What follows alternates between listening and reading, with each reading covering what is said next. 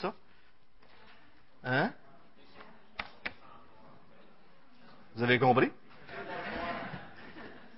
Alors, vous avez ça à l'entrée. Et on a aussi lancé un défi pour la croissance de l'Église.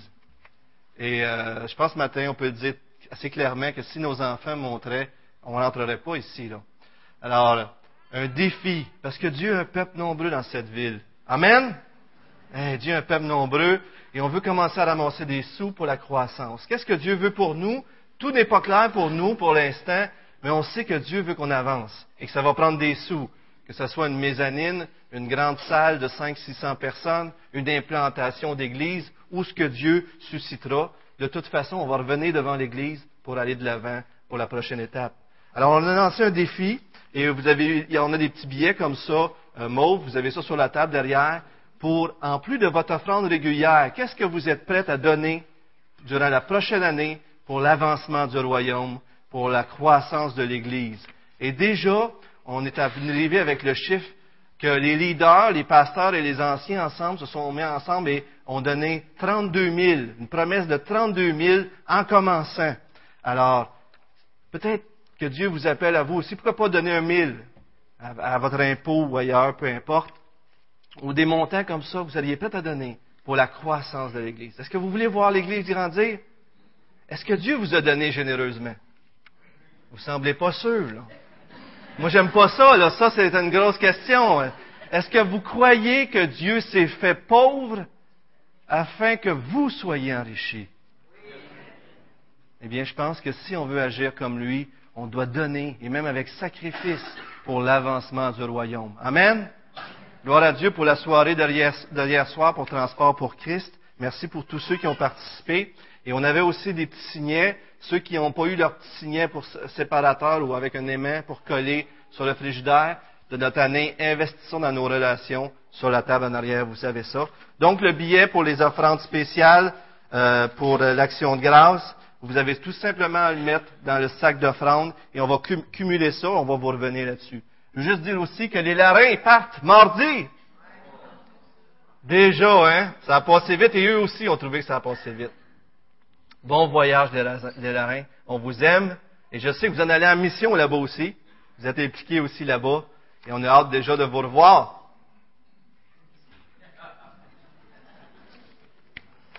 Restez pas là-bas, là. Eh bien, allons-y avec euh, ce matin Galates 5. Galates chapitre 5. On continue notre merveilleuse série dans Galates. Les plus grands héros de ce monde, des hommes que l'histoire a été marquée par leurs, œuvres, restent ceux qui, euh, parmi ceux qui ont cherché la liberté, ceux qui ont cherché à libérer le monde. La liberté est quelque chose que nous aspirons et que nous recherchons. Galates chapitre 5, versets 1 à 12 qu'on va regarder aujourd'hui. Et est-ce qu'il y a des noms qui vous viennent à l'esprit quand je vous dis des hommes, des grands hommes qui ont œuvré pour la liberté? Martin Luther King. John, John Newton? Oui? C'est bon ça, je me souviens pas pourquoi par exemple. Non, non, c'est correct, mais Newton, l'esclavage aussi? Merveille. Martin Luther King. Merci, Lynn, m'excuse, c'est mon ignorance. Nelson Mandela. Superman. My, Superman. Je m'en attendais pas, celle-là, Lorette. Alors, Abraham Lincoln. Vous connaissez Abraham Lincoln? Vous connaissez William Wilberforce, l'homme de l'Angleterre qui a, travaillé aussi pour l'abolition de l'esclavage. Et euh, on pourrait continuer exactement Martin Luther King, la discrimination raciale, des droits des minorités. Et vous savez que euh, certains de ces hommes sont morts. Martin Luther King. Euh, on a aussi Abraham Lincoln qui a été tiré il était, est mort, il était assassiné aussi. Euh, même dans les films, certains connaissent peut-être William Wallace. Ça vous dit quoi? Cœur vaillant, c'est un film très dur, attention. Euh, mais cet homme-là qui, euh, qui, a voulu œuvrer pour la liberté des Écossais et qui est mort. Et lorsqu'il était en train de mourir, on le torturait. Et la dernière expression de son souffle, ceux qui ont vu le film, on, liberté. Tous on aspire à la liberté. Et je ne parle pas ici juste de la liberté financière. Je parle de la liberté à tous, tout plein de niveaux. Mais ce matin, j'aimerais vous dire qu'il y a un homme qui est plus grand que tout ça. Qu'il y a un homme qui a fait plus qu'Abraham Lincoln, que William Wilberforce et tous les autres. Et c'est qui? Jésus-Christ. Que c'est lui, le libérateur. Que c'est lui qui nous libère. Et ce matin, on va avoir la joie extraordinaire de parler de cette vérité extraordinaire que Jésus est venu pour nous libérer. Galates chapitre 5, verset 1, on peut lire ceci. C'est pour la liberté que Christ nous a affranchis. Demeurez donc fermes et ne vous laissez pas mettre de nouveau sous le joug de la servitude. Prions ensemble, si vous voulez bien. Merci Seigneur pour ce temps de louange ce matin à travers lequel on est entré dans tes parvis. Seigneur, on aurait voulu continuer. Merci Seigneur de cette grâce de pouvoir te louer et te célébrer. Merci Seigneur, parce que c'est toi le plus grand des libérateurs. Merci Seigneur, parce que tu as quitté le ciel, tu as vécu la vie que je devais vivre, et tu as payé le prix que je devais payer à cause de mes péchés, afin que je puisse connaître la liberté, comme tout comme chacun de ceux qui sont ici par ta grâce, Seigneur, ce matin.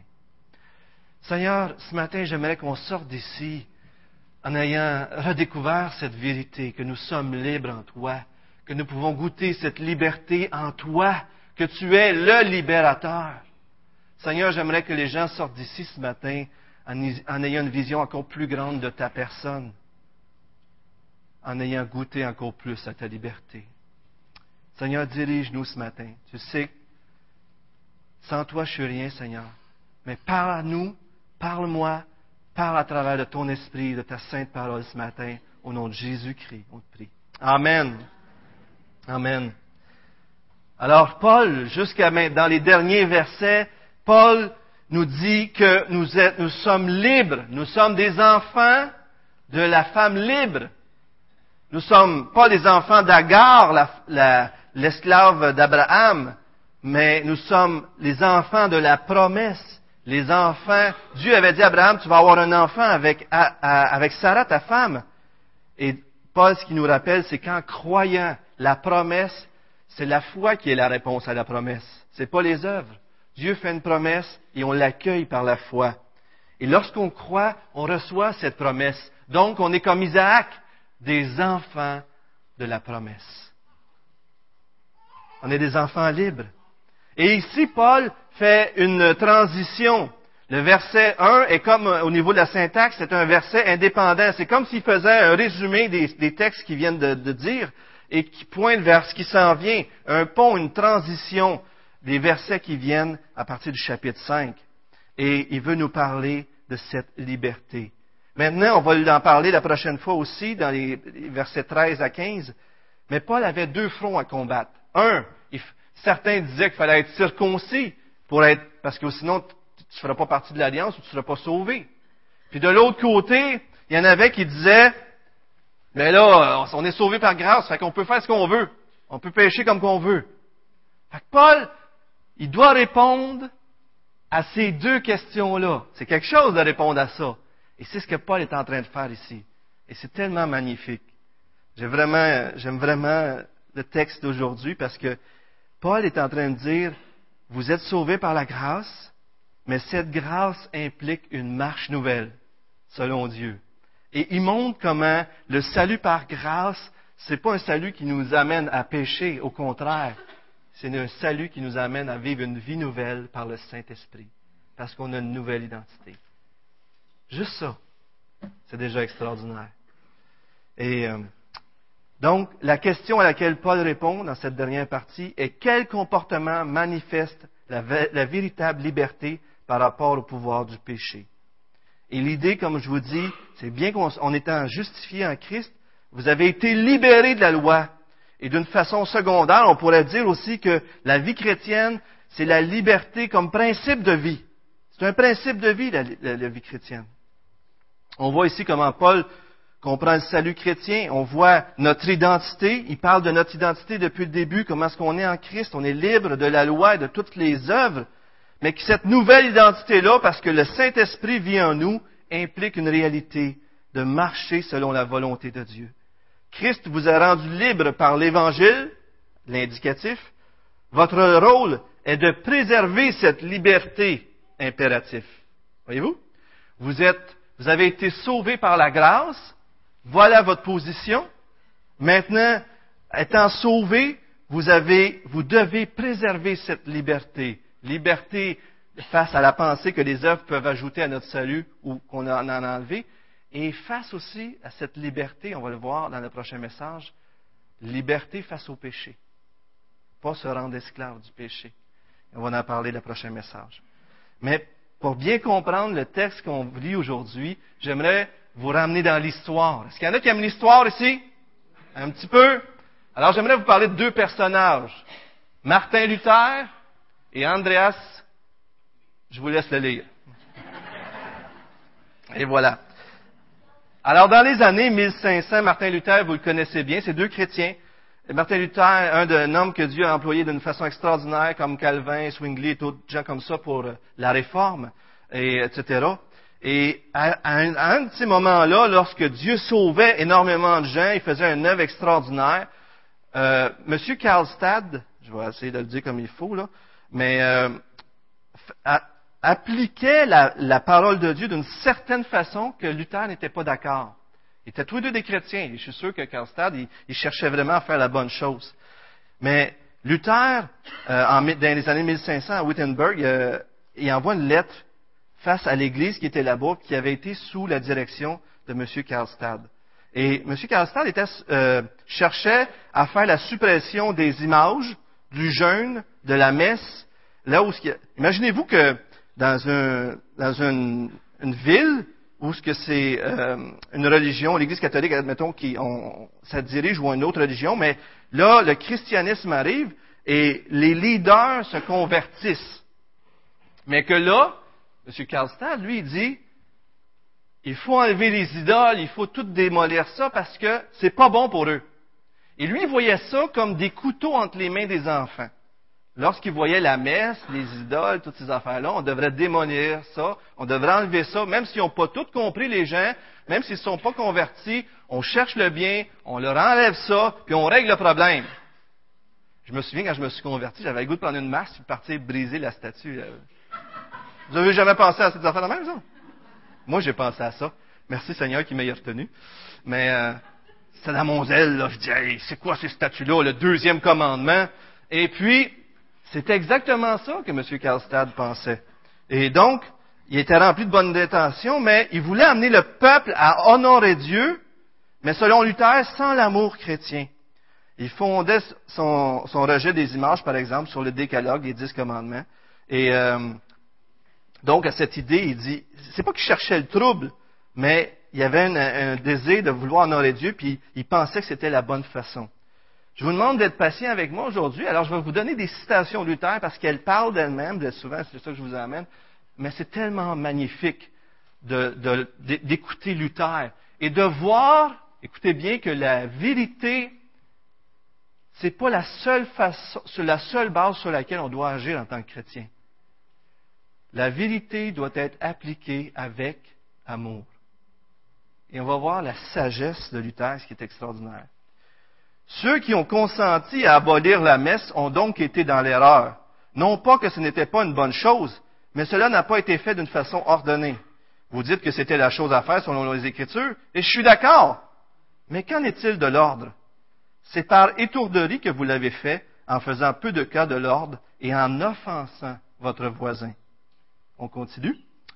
Pour ce qui est nécessaire, comme par exemple croire en Christ, l'amour n'utilise jamais la force et n'agit jamais sous la contrainte.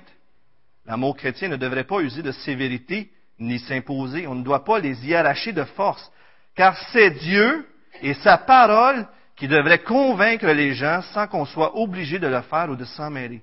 Pourquoi? Parce que ce n'est pas en mon pouvoir de faire sonner le cœur des hommes. C'est l'œuvre de Dieu seul qui fait naître la foi dans le cœur. Nous devrions prêcher la parole, mais pour ce qui est des résultats, nous devons laisser Dieu agir selon le bon plaisir de sa volonté. On continue. Sinon, ce finirait par être simplement une moquerie, une manifestation extérieure. Si je vous oblige à faire des choses, vous allez le faire. Ça va bien paraître. Des ordonnances qui viennent des hommes. Cela produit des saints qui sont des imposteurs et des hypocrites. Il faut premièrement gagner le cœur des hommes, euh, des gens. Mais c'est ce qui arrive quand j'enseigne uniquement la parole de Dieu. Dieu accomplirait plus par sa parole que si vous et moi agissions de force.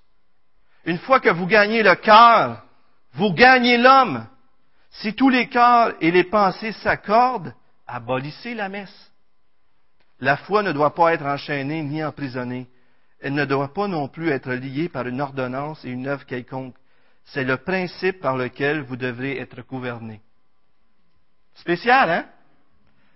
Il y a toute une maturité dans cette réflexion-là. Quand on lit Luther et Calvin, des fois on se sent petit. Et euh, c'est des hommes extraordinaires et ils ont vraiment participé et Dieu leur a donné une intelligence. Mais je continue pour que vous puissiez comprendre c'est quoi le lien avec la circoncision. Alors Calvin vivait un homme qui essayait de, de forcer une règle pour le bien du peuple, pour la spiritualité du peuple. Comprenez-vous? Il forçait l'idée de, on va enlever les statues, les images, on va arrêter la messe, on va faire tout plein de choses, on va changer tout ça de force, parce que c'est pour les protéger. Luther a dit non, il faut prêcher. Il faut que Dieu change les cœurs, et dans une pleine conviction, on abandonne toutes ces choses-là. Et là, il continue avec son argumentation. Il prend Paul à Athènes. Vous vous en souvenez, dans Acte 17, Paul se rend à Athènes, il voit tous les hôtels, il voit les statues, puis il en est indigné. Vous en souvenez-vous? Souvenez-vous de ça, ceux qui ont... Alors, il prend une masse, puis il va toutes les briser. Pas du tout, hein? Est-ce qu'il a brisé quoi que ce soit? Qu'est-ce qu'il a fait? Il s'est mis là, puis il s'est mis dans les lieux publics, puis il s'est mis à prêcher l'Évangile. Il a prêché la parole de Dieu. Et là, il n'a pas détruit, mais quand la parole a saisi leur cœur, ils ont abandonné leurs idoles de leur propre chef et par conséquent, l'idolâtrie a perdu sa force. Sa force. Vous connaissez un Thessaloniciens 1.9 qui dit qu'ils ont abandonné leurs idoles pour servir le Dieu vivant. Et c'est lorsqu'on prêche l'Évangile que ça arrive. Il dit, je n'aurais pas employé la force, j'aurais simplement laissé la parole agir et j'aurais prié pour eux. Et enfin, il donne le meilleur exemple, à mon avis, à moi, lorsqu'il était encore en train de défaire, euh, défendre son point. Il donne l'exemple du débat sur la circoncision. Et là, on arrive au bout de du cheminement de la réflexion de Luther avec notre texte d'aujourd'hui dans Galate. Il dit, lorsque de la circoncision, les Juifs voulaient continuer à, pratiquer la circoncision parce que ça faisait partie, donc il fallait croire en Jésus, mais il fallait en plus pratiquer la circoncision. Euh, mais Paul, lui, arrive et dit, ça l'importe peu la circoncision, 1 Corinthiens 7, 18 à 24 et Galates 5 qu'on va voir aujourd'hui, ça l'importe peu. Il est contre ça, Paul. Il n'a pas voulu qu'on ajoute la circoncision. Et puis là, Luther, il continue que ça, ça a été l'idée jusqu'au temps de la venue de Jérôme. Jérôme, c'est un des pères de l'Église. Et je veux pas ce matin vous regarder les gens que je nomme comme des bons ou des méchants tout le temps. Là. Parce que il était convaincu, il faisait, des, il faisait des choses qu'il pensait être la bonne chose, mais des fois, il était dans l'erreur. Donc, Jérôme, c'est un homme très connu parce que euh, son œuvre la plus importante, c'est la Vulgate, la traduction de la Bible en latin. Alors, c'est un homme, quand même, un des pères de l'Église. Et lorsque Jérôme est arrivé, il voulait, lui, défendre la circoncision. Voyez-vous? Fait que, au début, les Juifs disaient, il faut la circoncision. Là, Jérôme, il dit, pour les protéger, on va la défendre, la circoncision. On va défendre, là, il dit qu'on va... Fait que là, on tombe à l'inverse. Ça semble être logique, parce qu'on se dit, la circoncision, c'est pas ça qui sauve. Mais il dit, moi, je veux la défendre. Et là, Augustin, un autre homme, un autre père de l'Église qui est considéré comme un des plus grands théologiens, euh, père et docteur de l'Église, auteur, des confessions de la cité de Dieu, arrive puis il dit à Jérôme, il dit non, non, non, on doit laisser le choix libre. On ne doit pas interdire de circoncire. Ça doit être un choix des gens. Et puis là, il y a eu la bataille, entre, ben, ça a été une, discussion entre eux autres, ça n'a pas fonctionné euh, jusqu'à temps que euh, euh, Augustin meurt. Et lorsqu'Augustin meurt, Jérôme a réussi à faire passer cette loi-là, de défendre la circoncision. Et là, Luther a dit, après ça, les papes sont venus et ont ajouté des lois. D'une loi est née multitude de lois.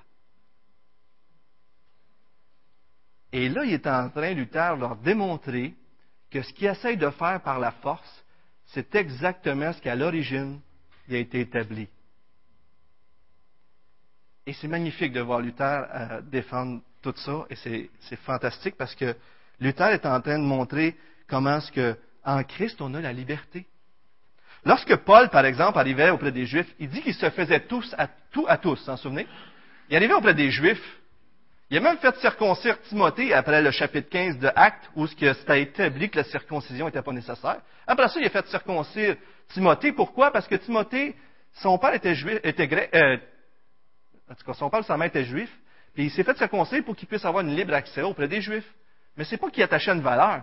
Et si, admettons, des juifs qui étaient sauvés, voulaient juste se faire circoncire parce que, pour respecter les patriarches, sans y attacher une importance quelconque, c'était correct, c'était pas grave. Qu'est-ce qui devient grave? C'est quand on en fait une loi. Exactement. Et je vous donne encore une citation ici. Euh, il ne faut pas qu'une nouvelle loi, celle de l'Église, vienne remplacer l'ancienne loi juive dont Paul a triomphé. Seule la foi nous permet d'accomplir le premier de tous les commandements. Tu honoreras un seul Dieu. C'est en elle seule aussi que l'homme peut accomplir les autres commandements puisqu'ils ne peuvent être accomplis sans que le soit le premier. La foi met l'homme dans des dispositions telles qu'avant toute chose, il désire complaire à Dieu. Luther démontre que la foi n'est pas et ne peut être impassibilité, ou si vous aimez mieux, ne peut rester sans rien faire. Qu'elle est née de la reconnaissance que l'homme justifié éprouve à l'écart de son Dieu, et qu'elle s'épanouit alors en œuvre spontanée. La foi fait jaillir notre amour pour Dieu notre amour pour Dieu engendre à son tour une existence libre, spontanée, joyeuse, qui se met librement au service du prochain. Et euh, voyez-vous, Dieu nous a libérés pour qu'on puisse servir. On n'a plus besoin de rien faire pour prouver quoi que ce soit à Dieu et aux hommes. Donc, toutes nos œuvres, on, est libérés de les faire par simple amour pour les autres. On n'a plus besoin de rien faire pour Dieu. Donc, on est libéré pour aimer tout le monde. Et je vous montre, euh, j'ai fait une petite diapositive euh, avec des petits bonhommes, là. Euh, alors, des fois, on est là, faut faire, fait ou les fait pas. On a les fait puis les fait pas d'un côté.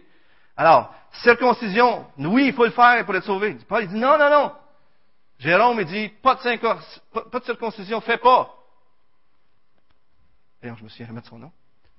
Augustin dit non, non, non, non, Paul, il laissait libre. Il faut pas mettre de loi, il faut laisser la liberté. On est pris entre les deux. Et là, la prochaine, euh, la prochaine chose nous montre, la grâce est reçue par la foi. Il nous donne la liberté. Jésus a tout fait pour moi. Donc, on est libre. Et ça, ça a des grandes implications. Supposons qu'un frère vient de se convertir, mais qui sort d'un milieu où il y avait beaucoup de musique. Il faisait partie d'un groupe de musique rock, OK? Mettons que c'est le cas. Le frère arrive dans la vie chrétienne, puis là, il dit, moi, je lâche la musique pendant un an ou deux parce que je trouve que c'est trop lié au monde pour moi.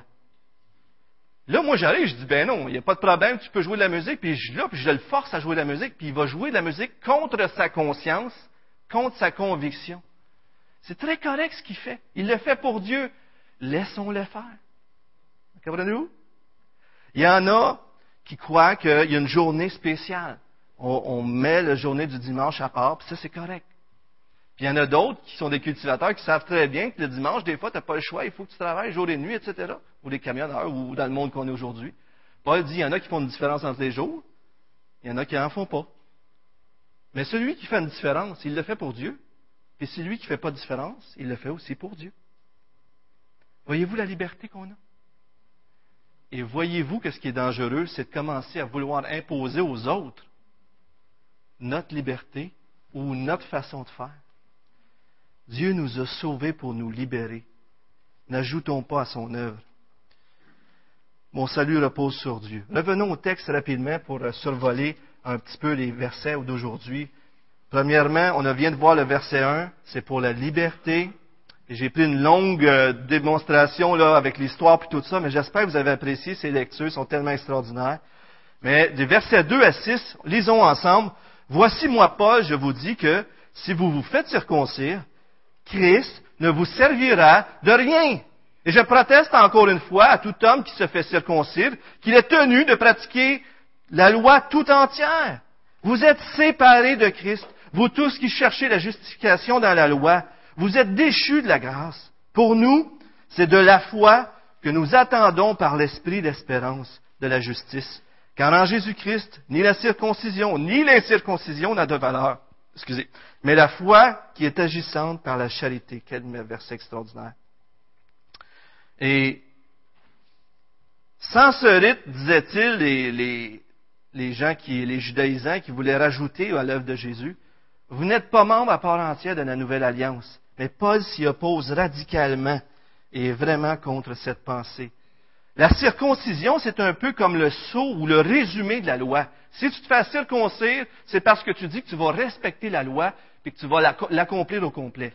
Tandis que la grâce, le salut par la Jésus-Christ à la croix, c'est comme si on dit en d'autres mots que c'est notre symbole d'incapacité de nous sauver par nous-mêmes.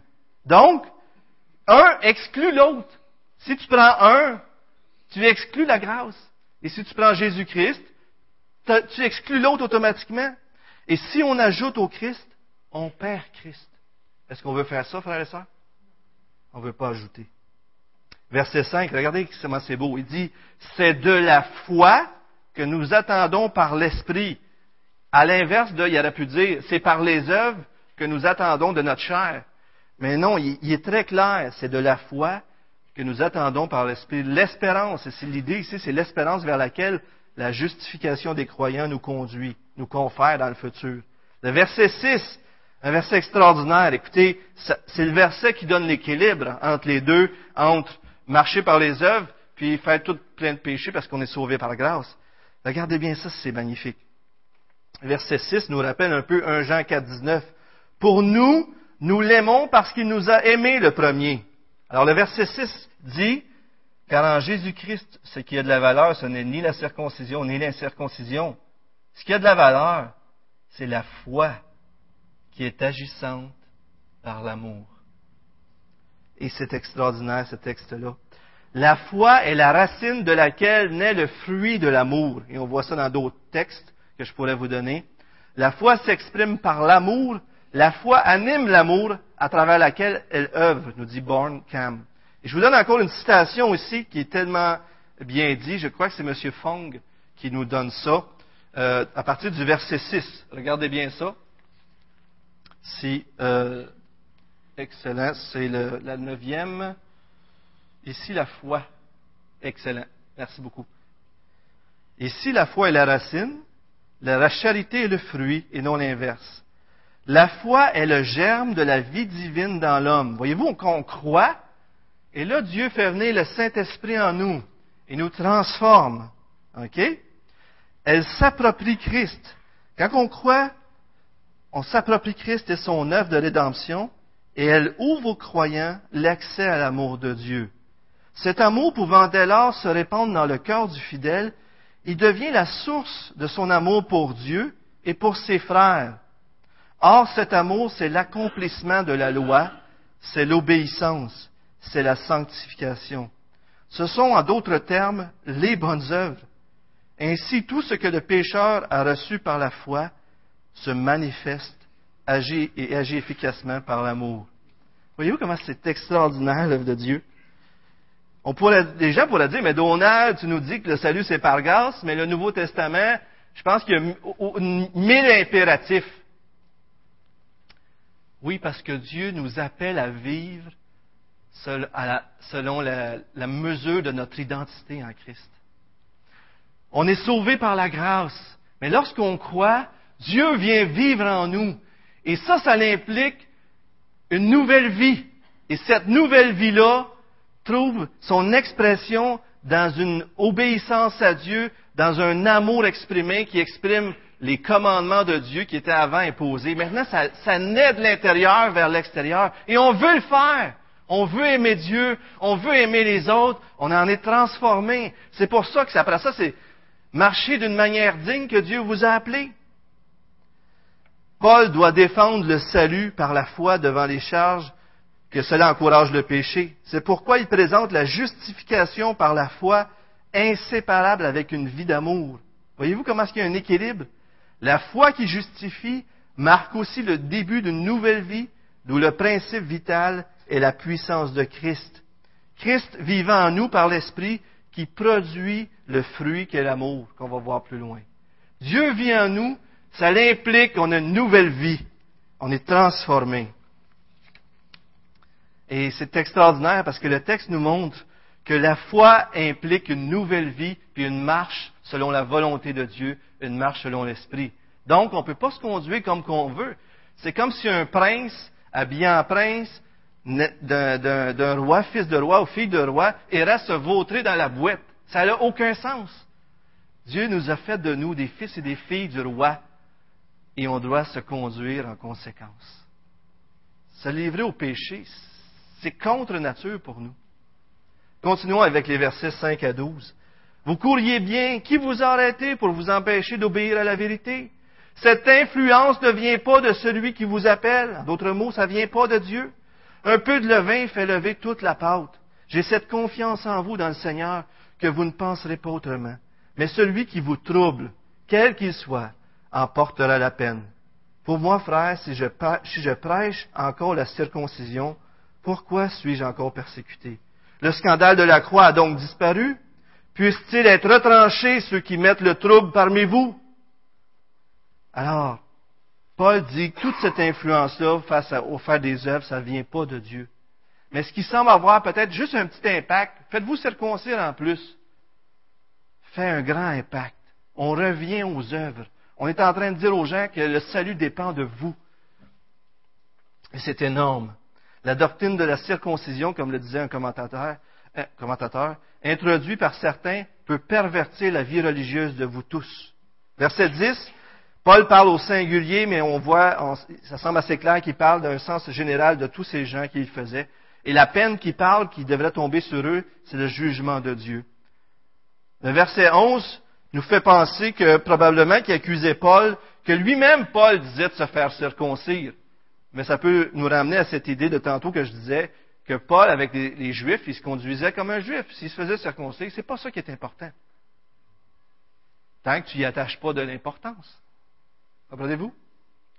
Si quelqu'un ici décide de ne pas manger de poisson un vendredi ou quelque chose comme ça, tu sais, là, ça n'ajoute rien puis ça n'enlève rien.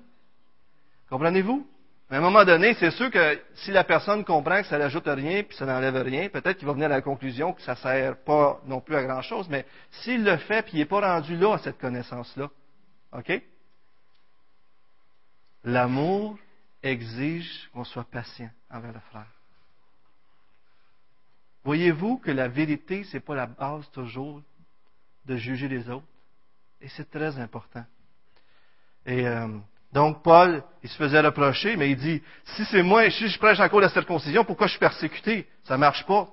Et là, il va même plus loin, il dit, puisse-t-il être retranché? Et certainement que l'idée derrière ça, c'est que ces agitateurs-là soient excommuniés de l'Église.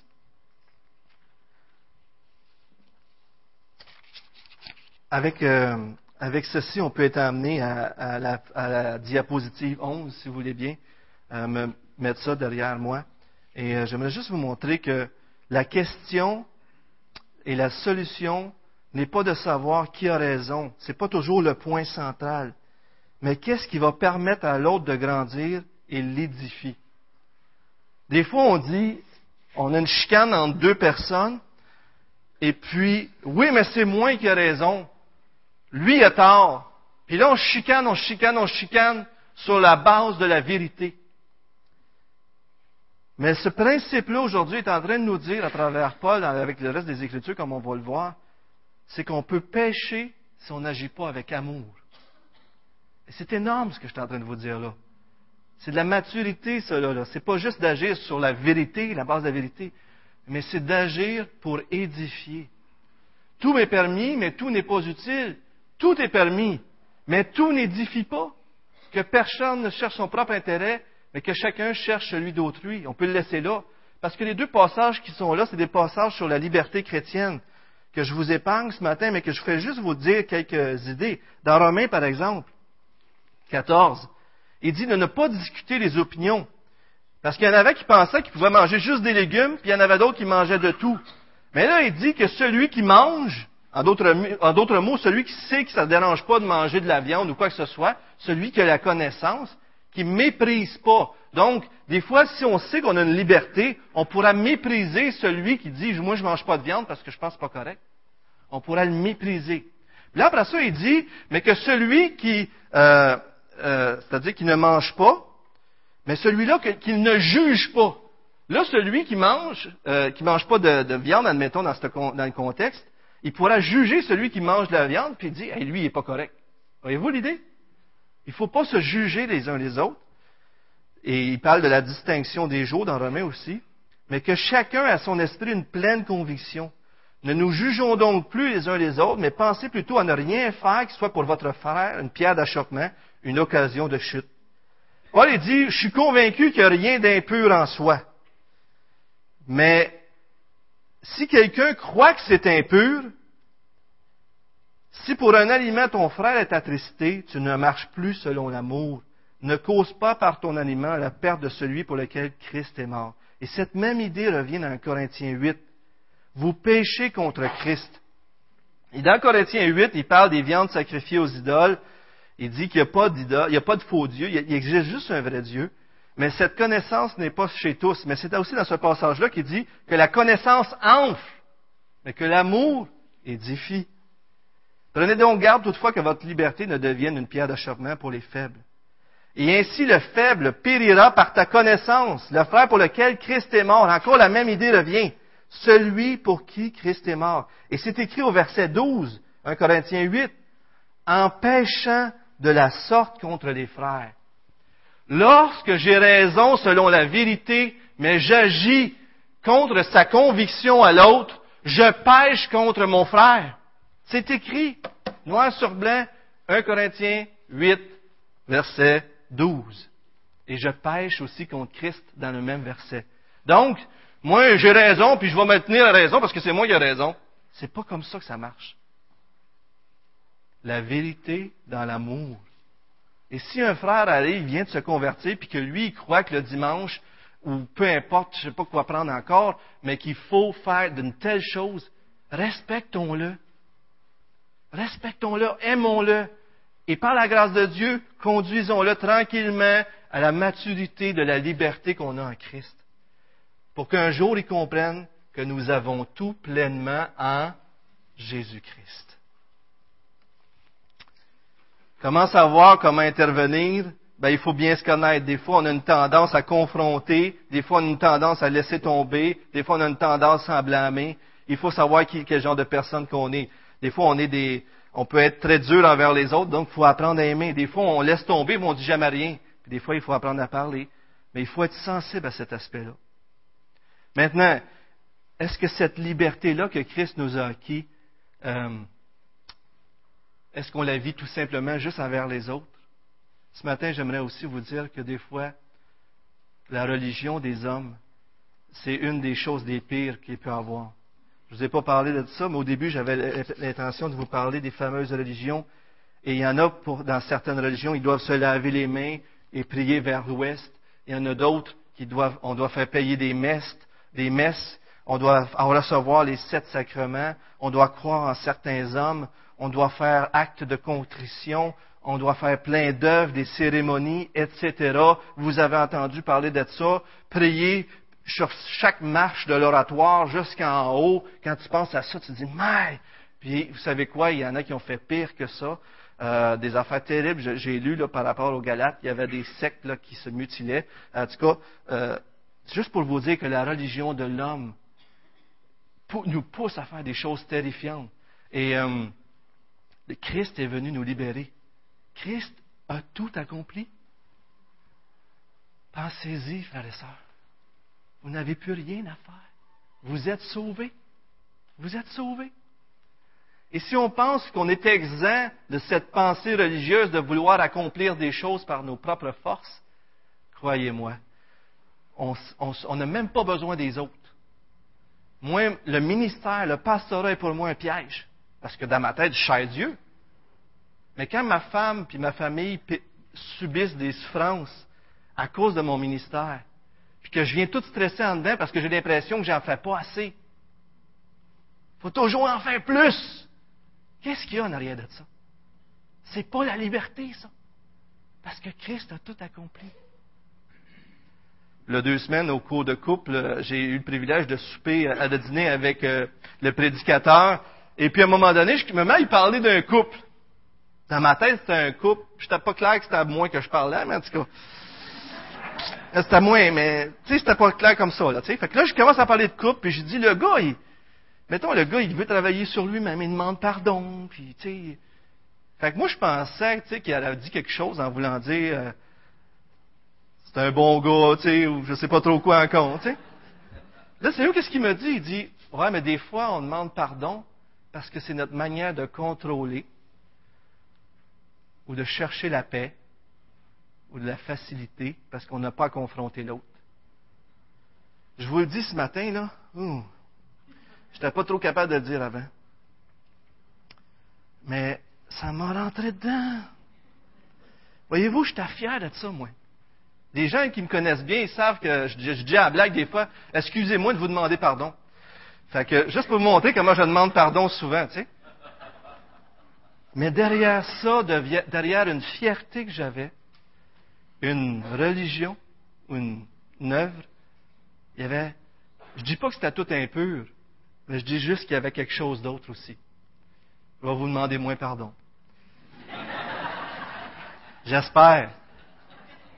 Mais Dieu m'a libéré, vous savez. Vous savez, frères et sœurs, Dieu m'a libéré. Il m'a libéré. Ça fait mal. J'ai appris que j'essayais de faire des œuvres, j'essayais de plaire à tout le monde. Là, Dieu me dit non. C'est pas juste moi que tu sers là-dedans. Là. Tu essayais de faire des choses essayer de rajouter à mon œuvre. Moi, ce que je te demande, c'est des fois aussi de, confronter l'autre. C'est peut-être pas toujours toi qui. Tu peux demander pardon, c'est correct, mais peut-être des fois tu as des choses à dire, puis essaye pas de t'en sauver. Comprenez-vous ce que je dire? Et puis peut-être des fois que tu achètes la paix. Mais quelqu'un avait déjà dit, quand tu achètes la paix, tu cautionnes la guerre. Ou quelque chose comme ça, en voulant dire que tu n'achètes pas la paix parce qu'il y a quelque chose qui s'en vient pire. Et euh, c'est un monsieur qui avait parlé sur le suicide. Mais vous comprenez-vous comment est-ce que ça m'a venu me chercher, là? Et moi, je suis votre pasteur, puis je le fais. Je vous le dis, je vous le confesse, parce que vous savez quoi? On a besoin de se dire. On a besoin de dire la vérité. Puis la vérité, quand on la dit comme ça, ça nous libère. Jésus-Christ est venu pour vous libérer, frère et sœurs. Et euh, des fois, on peut s'aider, des fois, on a de la misère, on pêche tellement qu'il faut se mettre une structure pour s'aider. C'est correct aussi, parce qu'on n'a pas atteint la maturité dans cet aspect-là de notre vie. Mais ce matin, j'aimerais terminer en faisant un appel. Avez-vous goûté la liberté en Christ? Jésus est plus grand qu'Abraham Lincoln. Jésus est plus grand que Martin Luther King. Jésus est plus grand que tous. Moi, quand j'ai éprouvé des grands stress avec le ministère, savez-vous qu'est-ce qui m'a libéré? Je me suis rappelé que, premièrement, avant toute chose, je suis un chrétien. Je suis pas un pasteur. C'est pas ça mon identité. C'est le rôle que Dieu m'a confié, c'est correct. Mais premièrement, je suis pas un père de famille, je suis pas, oui, oui, je suis tout ça, mais première chose, je suis un enfant de Dieu. Celui pour qui Christ est mort. Et c'est ça qui peut vous libérer. Peut-être ce matin, vous vivez un stress avec vos enfants parce qu'ils ne se conduisent pas comme vous voulez. Peut-être ce matin, vous vivez un stress parce que vous ne vous sentez pas à la hauteur dans votre couple. Peut-être ce matin, vous vivez un stress parce que, à cause de votre travail, vous avez des échecs, peu importe quoi, Jésus-Christ peut vous libérer. J'aimerais ça que vous sortiez d'ici en disant, Jésus est extraordinaire. Il est venu pour me libérer. Et il n'y a personne qui libère comme lui. On peut être en prison et chanter les louanges de Dieu comme Paul et Silas parce qu'on est libre en prison. Voyez-vous que c'est possible? C'est incroyable. Y a-t-il un plus grand libérateur que lui? Peut-être ce matin, vous ne connaissez pas encore Jésus-Christ et vous n'avez pas donné votre vie à lui. Je vous invite vraiment à y penser. Parce que si Jésus n'est pas dans votre vie, vous n'avez pas quelqu'un comme moi qui m'arrête et qui me dit Donald, tu es en train de devenir esclave. Je veux que tu maintiennes ta liberté en Christ. Je t'ai libéré, c'est pas pour que tu te revotes à l'esclavage. Si vous n'avez pas Jésus dans votre vie, vous devez commencer avec Jésus-Christ. Seigneur, peut-être ce matin ici, il y a des gens qui ne te connaissent pas. Et la plus grande tragédie, Seigneur, ça serait que ces gens sortent d'ici sans toi, sans qu'ils t'aient accueilli dans, dans leur vie. Seigneur, tu es le libérateur. Tu es celui qui nous libère. Tu es celui qui nous aime. Tu es celui qui, même dans la marche chrétienne, nous tape sur l'épaule et nous dit, Hey, je t'ai libéré. Tu n'as plus à combattre pour ça. J'ai tout accompli. Seigneur, ma prière, c'est que ces gens se tournent vers toi ce matin et disent qu'ils sont incapables de se libérer par eux-mêmes. Seigneur, fais-nous réaliser que c'est toi qui libères. Même nous, on ne peut pas se libérer. Seigneur, que cette Église vive la liberté que tu nous donnes en Jésus-Christ. Je t'en supplie, Seigneur. Et fais de nous, les uns pour les autres, des agents de liberté. Et Seigneur, donne-nous de ne pas juste agir sur la base de la vérité, mais de la vérité dans l'amour. De s'aimer les uns les autres, d'être patients les uns envers les autres, comme tu l'es tellement avec nous. Merci Seigneur pour ce message extraordinaire de Galate. Et merci parce que tu ne nous abandonneras jamais. Et un jour, on va goûter à cette pleine liberté dans ta présence au ciel. Tu es notre libérateur, Seigneur, et on t'aime, on veut te dire ce matin. Au nom de Jésus-Christ, Amen.